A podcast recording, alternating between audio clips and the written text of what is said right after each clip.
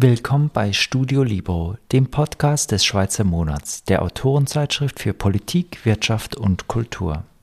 Heute spricht der stellvertretende Chefredakteur Lukas Leutzinger mit Daniel Frey, dem Gründer des Sozialliberalen Forums.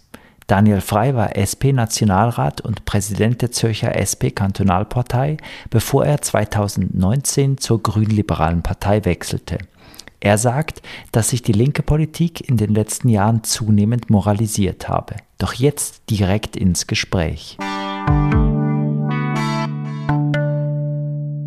Daniel Frey, das Rahmenabkommen mit der EU liegt auf dem Sterbebett und die Sozialdemokraten stehen als Totengräber in der Kritik. Was ist da passiert? Wo ist da die einstige europhile Avantgarde hingekommen? Ja, ich maße mir nicht an, für die Sozialdemokratie zu sprechen oder das abschließend beurteilen zu können. Ich kann einfach als Beobachter meine Eindrücke wiedergeben oder so, wie ich es eben auch erlebt habe.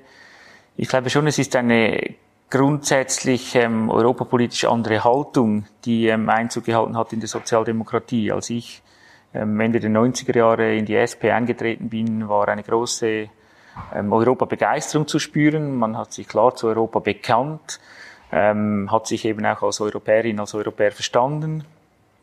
Ähm, das war für mich auch ein Beweggrund, ähm, damals eben äh, mich zu beteiligen. Und ich glaube, so im Laufe der Jahre ist das erodiert. Ähm, in der ganzen schweizerischen Politlandschaft hat die Europabegeisterung abgenommen. Das muss man so feststellen. Das sieht man auch beim Freisinn. Da mhm. gab es auch mal noch andere Aussagen zu Europa.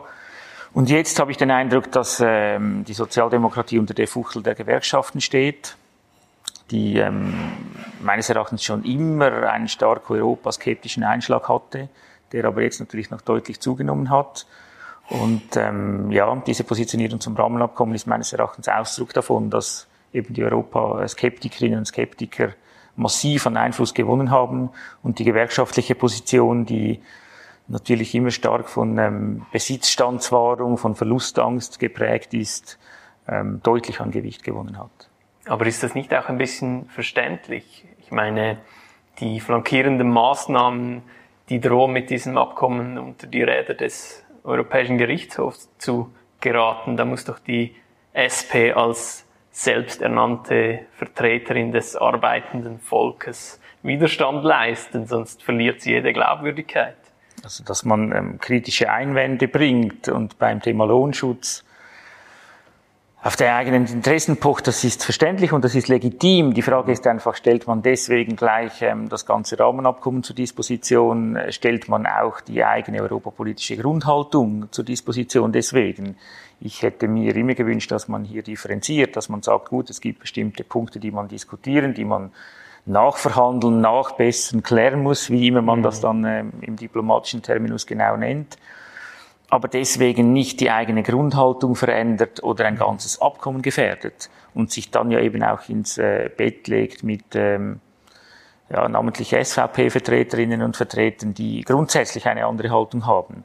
Und das gibt dann so diese berühmt-berüchtigte unheilige Allianz, und das finde ich fatal, weil ich glaube, es ist ganz stark eine Nabelschau, die beim Rahmenabkommen betrieben wird. Ähm, mir fehlt in der ganzen europapolitischen Diskussion äh, der globale Blick. Wenn man jetzt auch in der Pandemie ähm, sich das mal anschaut, was passiert mit den Blöcken China, USA, Europa, und wir diskutieren dann über irgendwelche ähm, Detailfragen eines Rahmenabkommens, dann glaube ich einfach, müssen wir immer diese globale Sichtweise mit berücksichtigen. Und da haben wir als Schweizerinnen und Schweizer ein Interesse, Teil von Europa zu sein, ähm, auch ein starkes Europa zu haben, das auch europäische Werte verteidigt und eben auch geopolitisch ein Akteur ist. Mhm. Und diese Sichtweise fehlt mir in der schweizerischen Diskussion. Sie waren ja bis 2017 Präsident der Kantonalzürcher SP, sind dann nach einem äh, ziemlich heftigen Streit zurückgetreten. Inzwischen haben sie die Partei verlassen und sind zu den Grünliberalen gewechselt. Warum? Was ist passiert? Ja, ich habe bemerkt, dass die Sozialdemokratie sich stark gewandelt hat. Aus meiner Sicht ist sie ähm, sehr stark ideologisiert worden. Ich habe den Eindruck gehabt, dass die Sozialdemokratie es wie verpasst hat, am Ende des 20. Äh, Jahrhunderts ähm, richtig abzubiegen, sie eben aus meiner Sicht eigentlich falsch ähm, abgebogen ist und äh, wie einen neuen Klassenkampf inszeniert hat, ähm, sich auch ganz stark auf Minderheitenthemen fokussiert hat, mhm. viele Lifestyle-Fragen ähm, stark in den Vordergrund gestellt hat und so gewisse, ähm, sage ich jetzt mal aus meiner Sicht, sozialdemokratische Werte und auch Uranliegen ähm, je länger, je mehr in den Hintergrund getreten sind. Eben beispielsweise auch das Eintreten für äh, individuelle Freiheit, ähm, wenn man ähm, die Geschichte der deutschen Sozialdemokratie anschaut, beispielsweise die Geschichte von Willy Brandt, auch verschiedene Reden von ihm sich anschaut, dann hat das immer einen ganz zentralen Wert gehabt in der Sozialdemokratie. Und das habe ich in der schweizerischen ähm, Ausprägung je länger mehr vermisst. Und wenn ich mir die SP heute anschaue, dann habe ich eher den Eindruck, ich habe eine deutsche Linkspartei vor mir als eine ähm, eigentlich sozialdemokratische Partei. Mhm. Und das war für mich dann der Punkt, ähm, an dem ich gemerkt habe, es stimmt für mich nicht mehr. Ähm, es sind dann auch äh, verschiedene natürlich ähm, ganz äh, tagesaktuelle Fragen dazugekommen. das ist keine Frage, das ist ein längerer Prozess. Das war auch kein einfacher Entscheid. Aber ich habe irgendwann gemerkt, ich muss die Folgen und die Konsequenzen für mich ziehen und habe dann eben auch das liberale Element höher gewichtet. Mhm. Tagesaktuelle Fragen wie? Ja, das waren damals Diskussionen äh, rund um asylpolitische Entscheidungen mhm. ähm, und so weiter und so fort. Aber die ganze Europapolitik, die hat damals auch schon eine Rolle gespielt, als ich bemerkt habe, dass ich auch da in eine Minderheitsposition geraten bin, dass eben da die Töne teilweise die gleichen waren wie von ganz rechts. Mhm. Und die Reaktionen waren ja zum Teil ziemlich scharf dann auch auf, auf Ihren äh, Austritt. Ja, damit muss man dann natürlich leben. Das ist ähm, Teil der Politik. Ähm, so ein Parteiwechsel, das macht man natürlich nicht leichtfertig. Mhm. Ich war mir auch bewusst, dass das ähm, Kritik, teilweise auch Unverständnis gibt. Ähm, gleichzeitig habe ich ähm, für mich schon gefunden, dass es gute Gründe gibt und dass es auch eine gewisse Plausibilität gibt. Ich habe auch ganz viele positive Rückmeldungen ähm, erhalten, auch von Leuten, die gefunden haben, wir verstehen das, wir haben die gleichen Probleme, ähm, wir schätzen die Situation gleich ein. Aber natürlich, es gibt dann immer auch ähm, öffentliche Kritik und das muss man dann aushalten. Mhm. Aber wäre es strategisch nicht klüger gewesen, innerhalb der SP eben für diese Positionen zu kämpfen und den Reformflügel zu stützen? Also letztlich haben Sie ja mit Ihrem Austritt den Linkskurs noch befördert. Ja, das ist eine Frage, die ich mir natürlich auch ähm, länger gestellt habe, schon vor dem Austritt. Und ich weiß auch, einige andere Personen haben sich diese Fragen gestellt, äh, beispielsweise Chantal Galladay, die den gleichen Weg ja auch gewählt hat.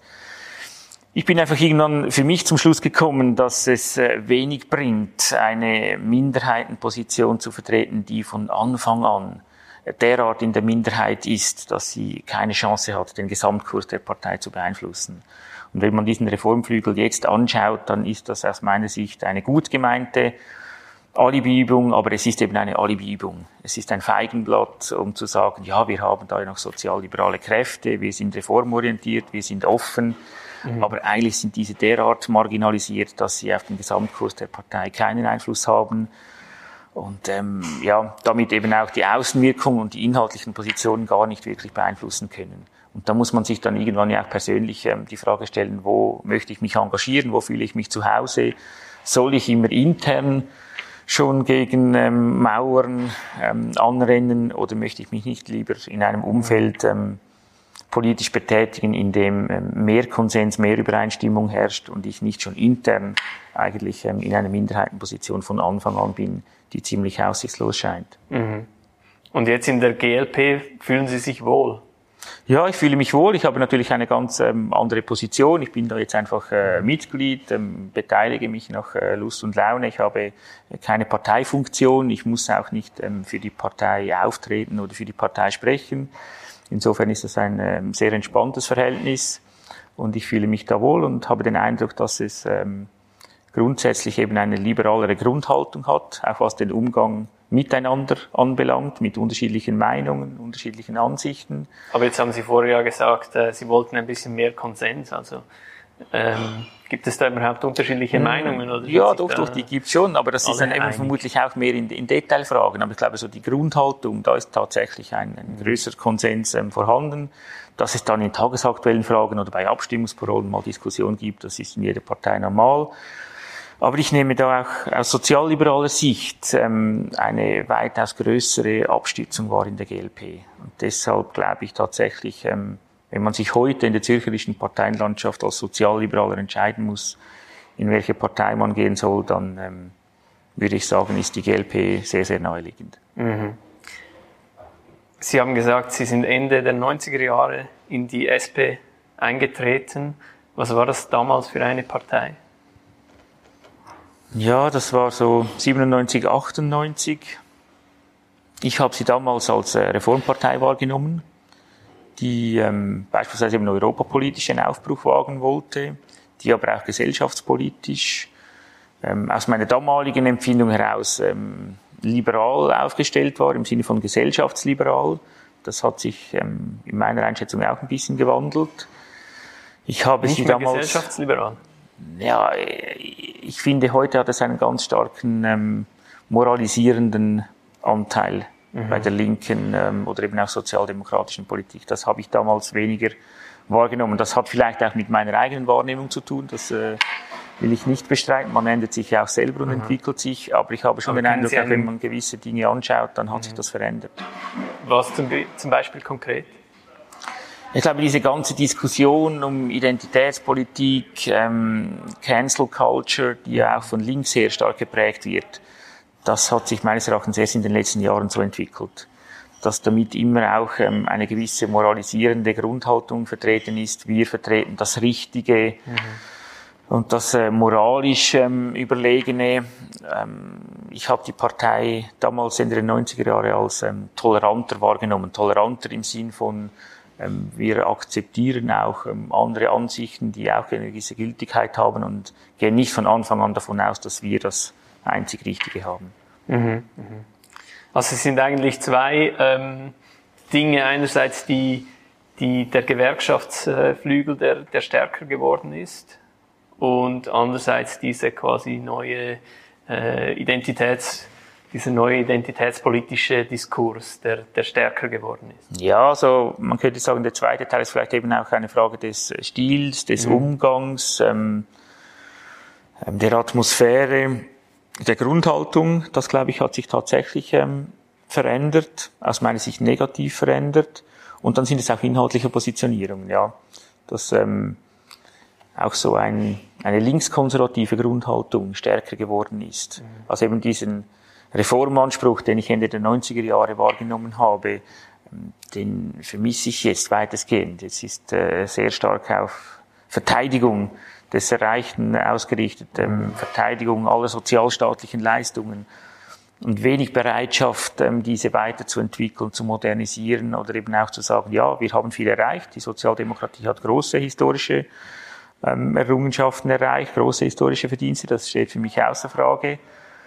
Aber aus meiner Sicht hat sie es wie verpasst, am Ende des 20. Jahrhunderts dann eben in diese veränderte Gesellschaft ähm, hineinzugeraten und ähm, sich selber auch zu modernisieren. Mhm. Aber jetzt könnte man sagen, das hat ja beispielsweise in äh, Großbritannien mit New Labour oder in, in Deutschland mit äh, Gerhard Schröder ist das schon ein bisschen passiert, aber offenbar hatte das auch nicht den gewünschten Erfolg, zumindest aus Sicht der Partei. Ja, es ist offenbar nicht nachhaltig gewesen und ich weiß, dass es da natürlich ganz kontroverse Diskussion gibt. In der Schweiz hat man immer gesagt, wir wollen dann nicht so sein wie New Labour oder wie ähm, Schröder in Deutschland. Gleichzeitig muss ich festhalten, zu Schröders Zeiten oder auch zu Blairs Zeiten hatten die sozialdemokratischen Parteien einen ganz anderen Status. Mhm. Also Schröder ähm, konnte noch eine Regierung bilden, der war noch Kanzler, er hat noch 40 und mehr äh, Stimmenprozent erreicht. Davon ist die deutsche Sozialdemokratie heute meilenweit äh, entfernt. Und ähm, in Großbritannien, ja, wir kennen die Geschichte. Ähm, Boris Johnson ist kein Labour-Politiker. Also ich bin mir da manchmal nicht ganz so sicher, ob der Weg von Schröder und Blair so falsch war, ähm, wie das heute dargestellt mhm. wird. Ähm, vielleicht hätte da die eigene Partei mehr Nachhaltigkeit äh, schaffen müssen, weil einfach ähm, wenn man die Resultate ansieht, dann ist es den Parteien damals deutlich besser gegangen als heute. Kommen wir auf den Liberalismus zu sprechen. Sie haben kürzlich auf Twitter äh, diesen schönen Satz zitiert. Er stammt übrigens aus einem Artikel über den Schweizer Monat. Und Sie schreiben, Freiheit heißt vielleicht eher zu tun, was man tun muss, weil man es anders nicht verantworten kann. Auch wenn es einfacher wäre, es nicht zu tun. Was heißt das für Sie persönlich? Ja, das heißt für mich, dass man schon eben auch eine persönliche Grundhaltung haben muss und dass man nicht ähm, ganz beliebig politisieren kann und immer ähm, das entscheiden kann, was gerade der Wind äh, herbeiträgt oder was gerade opportun ist, sondern dass man auch gewisse ähm, Grundwerte verteidigen muss und dafür einstehen muss, auch wenn es mal unpopulär ist oder auch wenn es mal vielleicht nicht mehrheitsfähig ist. Das ist für mich so eine Frage der persönlichen Grundhaltung und ähm, deshalb hat mir das Zitat sehr gut gefallen. Mhm. Aber Sie bezeichnen sich als Sozialliberalen. Ähm, das ist für mich eigentlich so ein bisschen die Definition von, äh, von opportunistisch. Da, da kann man irgendwie alles äh, reinpacken. Dann müssen Sie mir mal erklären, was Sie darunter verstehen. also was, was äh, bedeutet für Sie denn Liberalismus? Was ist Ihre Auffassung davon? Ich finde eben, Sozialliberalismus ist eine gute Symbiose aus verschiedenen wichtigen Anliegen. Das eine ist ja individuelle Freiheit, das ähm, ist auch Teil des äh, liberalen Selbstverständnisses, aber eben auch allgemeine Wohlfahrt. Und das ist dann der soziale Aspekt. Mhm. Und da glaube ich tatsächlich, dass das miteinander einhergehen muss. Ich glaube, dass es nicht ähm, ähm, für unsere Gesellschaft von Vorteil ist, wenn wir nur das eine oder das andere vertreten und stärken.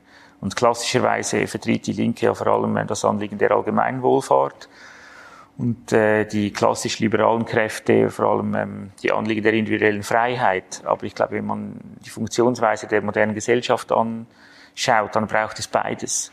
Die Bürgerinnen und Bürger sollen aus meiner Sicht möglichst viele Freiheiten haben, starke Grundrechte. Sie sollen auch äh, sich als Individuen entwickeln und einbringen können. Mhm. Gleichzeitig braucht es aber sowas wie einen sozialen Kit. Die Gesellschaft muss auch irgendwie zusammenhalten, sie muss funktionieren. Wenn die ähm, gesellschaftlichen Spannungen zu groß werden, dann ähm, haben wir ein Pulverfass. Wenn die Unterschiede zu groß werden, dann gibt es soziale Spannungen. Also ich glaube, es braucht auch etwas wie ein Gemeinschaftssinn. Mhm. Und ähm, das ist aus meinem Verständnis heraus eigentlich das Grundanliegen des Sozialliberalismus, diese beiden Credos zusammenzubringen. Mhm. Aber was heißt das äh, konkret? Also beispielsweise jetzt in der Klimapolitik. Wir stimmen ja äh, bald über das neue CO2-Gesetz ab. Sind Sie da dafür? Ja, ich bin dafür. Ich glaube, dass Handlungsbedarf besteht und dass ähm, da insgesamt eine Kompromisslösung gefunden wurde, die verschiedene ähm, Anliegen äh, berücksichtigt, ähm, eben auch sozialverträglich ist, äh, natürlich auch ökologische ähm, Interessen ähm, wahrnimmt, aber doch auch irgendwo wirtschaftliche Rahmenbedingungen berücksichtigt. Aber natürlich, ähm, wir wissen das beide, ähm, die schweizerische Politik ist geprägt von äh, Kompromisslösungen und man muss ähm, systembedingt eigentlich immer irgendwie äh, versuchen, möglichst viele Interessen unter einen Hut zu bringen. Mhm. Deshalb glaube ich eigentlich, dass die Grundanliegen des Sozialliberalismus durchaus in die schweizerische Politlandschaft passen. Mhm. Aber dass jetzt so eine Subventionswirtschaft aufrechterhalten wird, ist das aus Sicht der individuellen Freiheit nicht auch irgendwie ein bisschen störend? Natürlich gibt es immer einen gewissen Preis, den man bezahlen muss und es müssen immer gewisse Abstriche gemacht werden an den ähm, Idealwerten. Aber es ist dann letztlich ein Abwägen, mhm. was ist dringender und ich glaube, Klimaschutz ist schon vordringlich. Ähm, das ist ein Anliegen, was am Ende eben auch die Wirtschaft betrifft, die Gesamtgesellschaft. Und ich glaube, da ist es berechtigt, eben diese Anliegen auch mal höher zu gewichten. Mhm. Ein anderes Beispiel, die, die Altersvorsorge da wäre es ja aus äh, Sicht der Solidarität zwischen den Generationen äh, angebracht, dass man das Rentenalter beispielsweise erhöhen würde. Wie stehen Sie dazu? Ja, das kann ich nachvollziehen.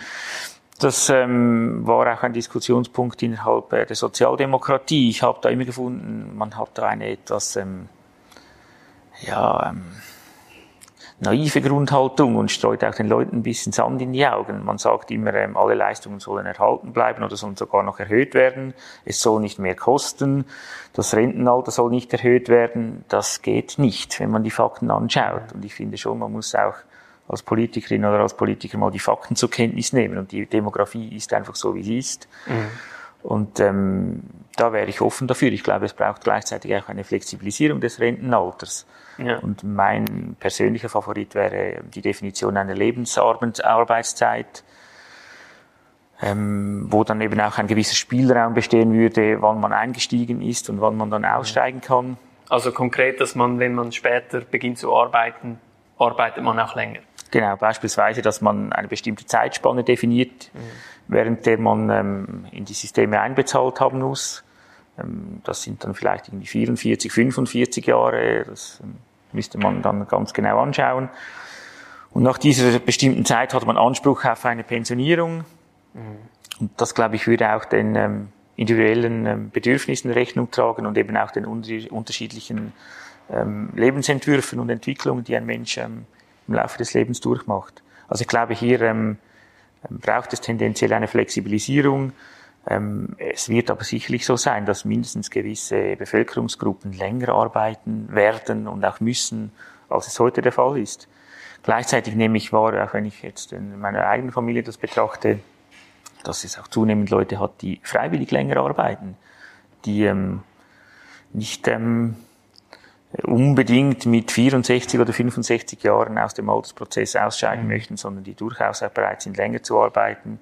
Umgekehrt gibt es auch ähm, Personen, bei denen es ähm, berechtigt und sinnvoll ist, dass sie früher ähm, aufhören können, mhm. beispielsweise mit 60 oder 62 Jahren. Also das generell das, das, das Bedürfnis nach äh, Flexibilität ist da und äh, wird sicher zunehmen, auch mit den neuen Arbeitsformen, die sich äh, verbreiten oder auch Lebensformen, die, sich, äh, äh, die es gibt. Genau, das sehe ich auch so. Und da muss man dann den individuellen Bedürfnissen Rechnung tragen, weil eben ähm, die körperliche Verfassung, der Gesundheitszustand, auch die Tätigkeit, die man ausgeübt hat, die hat natürlich einen Einfluss darauf, ähm, wie lange man arbeiten kann oder wie lange man arbeiten möchte. Mhm.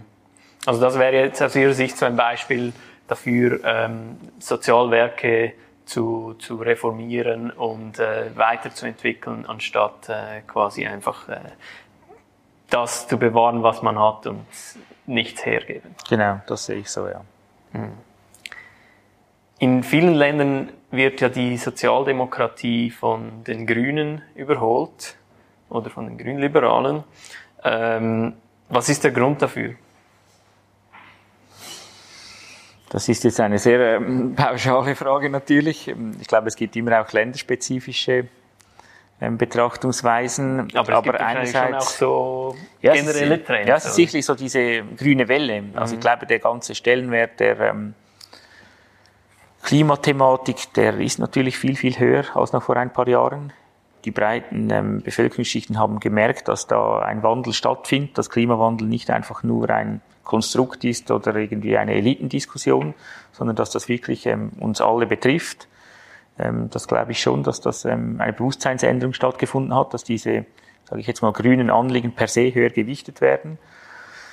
Und zum anderen glaube ich, dass die grünen Parteien und eben auch die grünen Liberalen ähm, attraktiver sind, weil sie stärker und vielleicht eben flexibler auf die ähm, veränderten gesellschaftlichen ähm, Rahmenbedingungen reagieren. Das heißt? Die Sozialdemokratie erscheint ein bisschen erstarrt. Ähm, man ist da eben in diesen ähm, Positionen auch ein bisschen gefangen. Man hat den Sozialstaat ganz stark ähm, mit aufgebaut, mitgeprägt und kann sich davon jetzt aber wie nicht lösen. Diese Modernisierungsschritte haben nicht stattgefunden und ähm, ist jetzt so ein bisschen verfallen in Ideologisierung, in, in Minderheitendiskussionen etc. Und ich glaube, die grünen Parteien und auch die grünen Liberalen haben es besser verstanden, eben auch den Zeitgeist aufzunehmen. Mhm. Und gerade aus grünliberaler Sicht eben auch die individuellen Bedürfnisse äh, mit grünen Anliegen in Kombination zu bringen. Mhm. Mhm.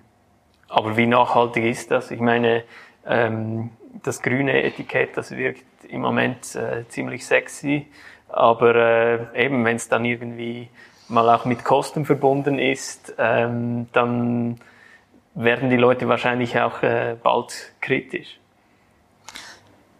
Politik ist immer äh, eine Momentaufnahme auch. Es gibt natürlich langfristige Trends, aber das habe ich so ein bisschen gelernt. Es gibt immer gewisse Hypes und dann ebbt das wieder ein bisschen ab. Das ähm, sehen wir bei allen politischen Strömungen und Bewegungen. Aber ich glaube, das Grundanliegen, ähm, ökologische Interessen zu vertreten und eben auch liberale Elemente damit zu mhm. kombinieren, das glaube ich ist schon zeitlos und wird länger Bestand haben. Aber dass es gewisse ähm, Auf- und Abs gibt, das ist äh, völlig normal. Das hat mhm. der äh, Liberalismus auch in seiner klassischen Ausprägung ja immer erlebt, die Sozialdemokratie sowieso.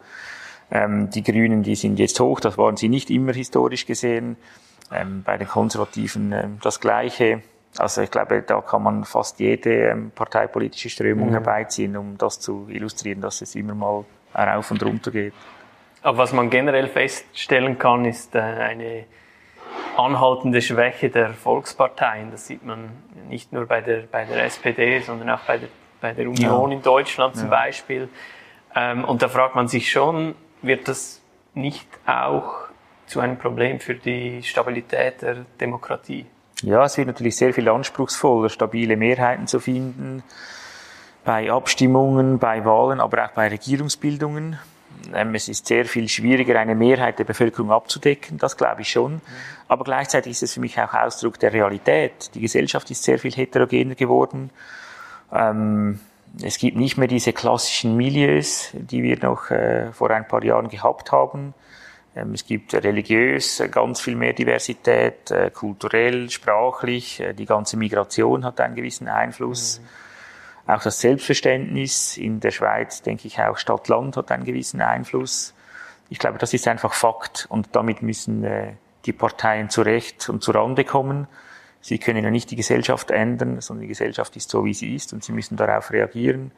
Und ich glaube, das hat auch gewisse Chancen, eben auch für neue Entwicklungen, für neue Mehrheitsfindungen.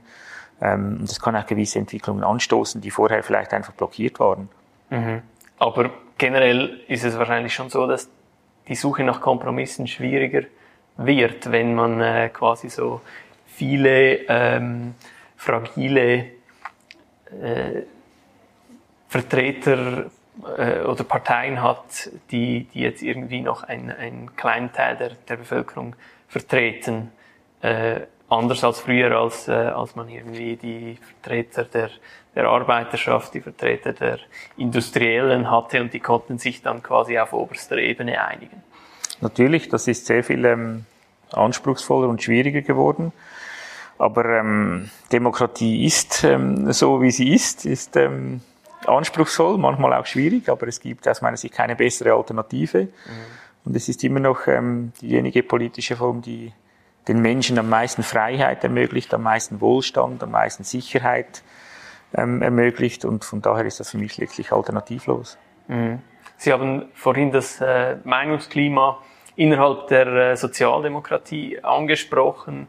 Lässt sich das auf das politische System als Ganzes ausweiten, kann man sagen, dass die Debattenkultur ein bisschen gelitten hat in den letzten Jahren?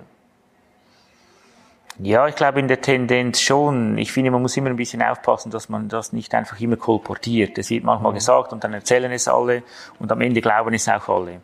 Und dann sagt man immer, früher war es besser und jetzt ist es schwierig und so da denke ich, muss man immer ein bisschen vorsichtig sein, weil wir alle sind ja immer auch Kinder unserer Zeit und ähm, können eigentlich immer den eigenen Moment am besten beurteilen. Aber tendenziell glaube ich schon, dass so die Rechthaberei zugenommen hat, auch die Intoleranz, Intoleranz im Sinne von, ähm, eben man fühlt sich auch moralisch im Recht mhm. und hat dann manchmal Mühe, den anderen zuzugestehen, dass sie durchaus auch gute Argumente haben, auch berechtigte Sichtweisen und dass am Ende des Tages die Wahrheit vielleicht irgendwo in der Mitte liegt und dass es eben auch sinnvoll wäre, ganz äh, in gut schweizerischer Tradition einen Kompromiss zu schließen. Diese Bereitschaft, habe ich den Eindruck, hat tendenziell abgenommen. Aber es hat natürlich auch damit zu tun, eben, dass die Gesellschaft heterogener ist, dass auch die Politik heterogener ist. Demzufolge müsse, müssen alle ein bisschen lauter sein, um sich ähm, zu profilieren, um wahrgenommen zu werden. Man muss sich gegenseitig überbieten mit ähm, Forderungen, mit plakativen Aussagen auch mal ein äh, Tabu brechen, damit man dann die berühmte ähm, Schlagzeile in den Medien hat. Und das ist natürlich so ein bisschen ein Wettbewerb, der spielt. Und ähm, da treiben sich die Parteien und auch die Politikerinnen und Politiker ähm, durchaus gegenseitig an. Mhm. Und das, glaube ich, hat schon zugenommen, dieses ähm, auch mediale Inszenieren. Ja. Und was könnte man gegen diese, ich sage jetzt mal, Vergiftung der Debattenkultur tun? Ja, ich glaube, vergiftet ist sie aus meiner Sicht noch nicht in der Schweiz. Ähm, sie hat einen giftigen Einschlag ähm, gekriegt und es bestehen so gewisse Tendenzen zur Vergiftung, aber verglichen mit dem Ausland finde ich dann, ähm, gelingt es uns ja doch immer noch miteinander mhm. zu sprechen ähm, und nicht immer, aber weitestgehend auch noch vernünftig miteinander umzugehen und dann irgendwelche Lösungen zu erarbeiten. Aber ich denke vor allem, es braucht äh, Personen, die hinstehen und eben auch diese Form der Sachlichkeit, ähm, der Faktenorientierung und auch ähm, der Zusammenarbeit ähm, darstellen und selber auch leben. Ich finde immer, man kann nicht immer von anderen fordern, dass ähm, die anderen anders werden müssen, sondern man muss das auch selber leben. Mhm. Und das fehlt vielleicht ein bisschen, ähm, dass es wirklich Personen gibt, die auch Visionen haben, die Grundwerte vertreten, auch in Kauf nehmen, dass sie dafür mal angefeindet werden, dass sie mal nicht populär sind oder mal halt eben nicht die gewünschte Schlagzeile erhalten, sondern dass sie einfach ähm, eine gewisse Haltung auch durchziehen und damit auch eine gewisse Verlässlichkeit und eine gewisse Verbindlichkeit herstellen. Und das würde ich mir für die schweizerische Politik wünschen, dass es das wieder etwas mehr geben würde. Ähm, wir haben vorher über Europa gesprochen. Da merke ich ganz stark, dass mir das persönlich fehlt. Ich kann mich an verschiedene, ähm, auch Bundesräte erinnern aus verschiedenen Parteien, bei denen ich beispielsweise europapolitisch immer eine gewisse Grundhaltung gespürt habe. Mhm. Und das fehlt mir jetzt total. Da habe ich den Eindruck, ist ähm, eine ziemliche Beliebigkeit und ein ziemlicher Opportunismus, ähm, der vorherrscht. Ja. Wie sehen Sie Ihre politische Zukunft? Ja, ich bin ähm, offen, ich habe keine äh, konkreten Pläne. Ich bin ähm, ein politischer Mensch, ich interessiere mich sehr dafür, habe auch Politikwissenschaft studiert.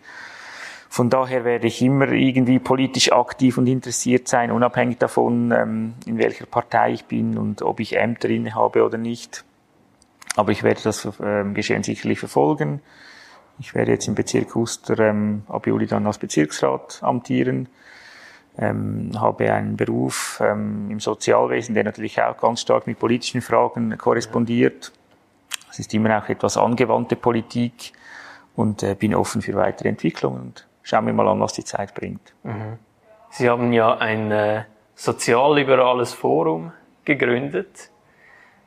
Jetzt gibt es ja die, die Grünliberalen, es gibt die Mittepartei, es gibt Organisationen wie Operation Libero. Warum braucht es da noch eine sozialliberale Gruppe?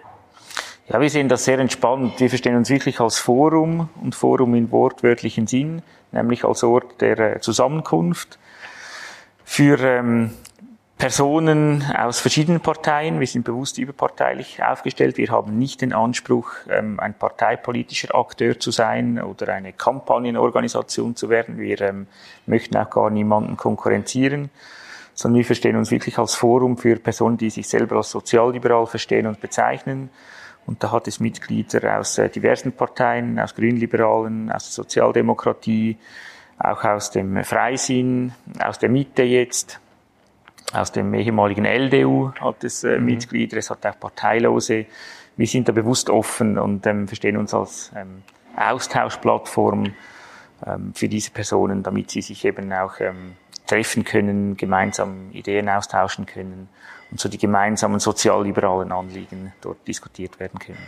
Mhm. Aber haben Sie auch irgendwie Ziele, die Sie politisch damit erreichen möchten? Ja, das Ziel ist natürlich schon, sozialliberale Anliegen auch in die Parteien zu transportieren. Mhm. Ähm, man könnte natürlich sagen, gut, wenn alle Sozialliberalen sich vereinigen würden, dann könnte man eine sozialliberale Partei gründen. Ähm, das sind so theoretische Überlegungen, die es in der Vergangenheit auch schon gegeben hat, aber ähm, wir alle wissen, dass das äh, nicht ganz einfach ist. Und es ist ja durchaus auch wichtig, dass in den bestehenden Parteien sozialliberale ähm, Positionen auch Platz finden, dass diese Personen dort auch gestärkt werden, sich eben auch überparteilich austauschen, vernetzen können und dass so eine gegenseitige Befruchtung stattfindet. Und das ist das äh, unmittelbare Anliegen. Und jetzt aus grünliberaler Sicht kann ich eben sagen, hat es ähm, in der äh, GLP ganz viele sozialliberale Personen, auch Positionen. Ich fühle mich da sehr wohl Ich sehe da keinen speziellen Handlungsbedarf, habe aber ein großes Interesse, mich eben auch mit anderen sozialliberalen Personen auszutauschen, die in anderen ähm, Parteien beheimatet sind. Und das ist unser Ziel und unser Zweck. Mhm.